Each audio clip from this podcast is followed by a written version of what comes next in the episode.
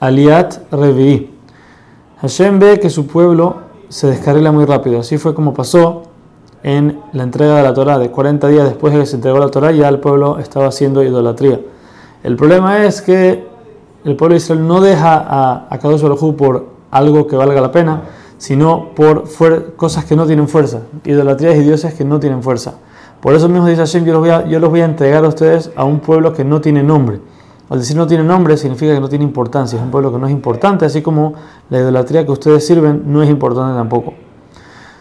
Por todas las cosas que hizo el pueblo, entonces Acoso va a mandar destrucción tanto en la tierra como en las personas y terminando con la destrucción del templo y saliendo al exilio. También les dice que Akadosh va a terminar sus flechas en ellos, va a acabar con todas las flechas que tiene, todo el armamento que tiene, lo va a acabar en Am Israel. Esto por un lado es algo malo porque quiere decir que estaba cayendo todo el castigo sobre el pueblo, pero por otro lado vemos que en algún momento se acaba la artillería, por decir así, y el pueblo sigue en pie, sigue en vida. Es una bendición también que vamos a seguir adelante después de todas las cosas malas que va a pasar.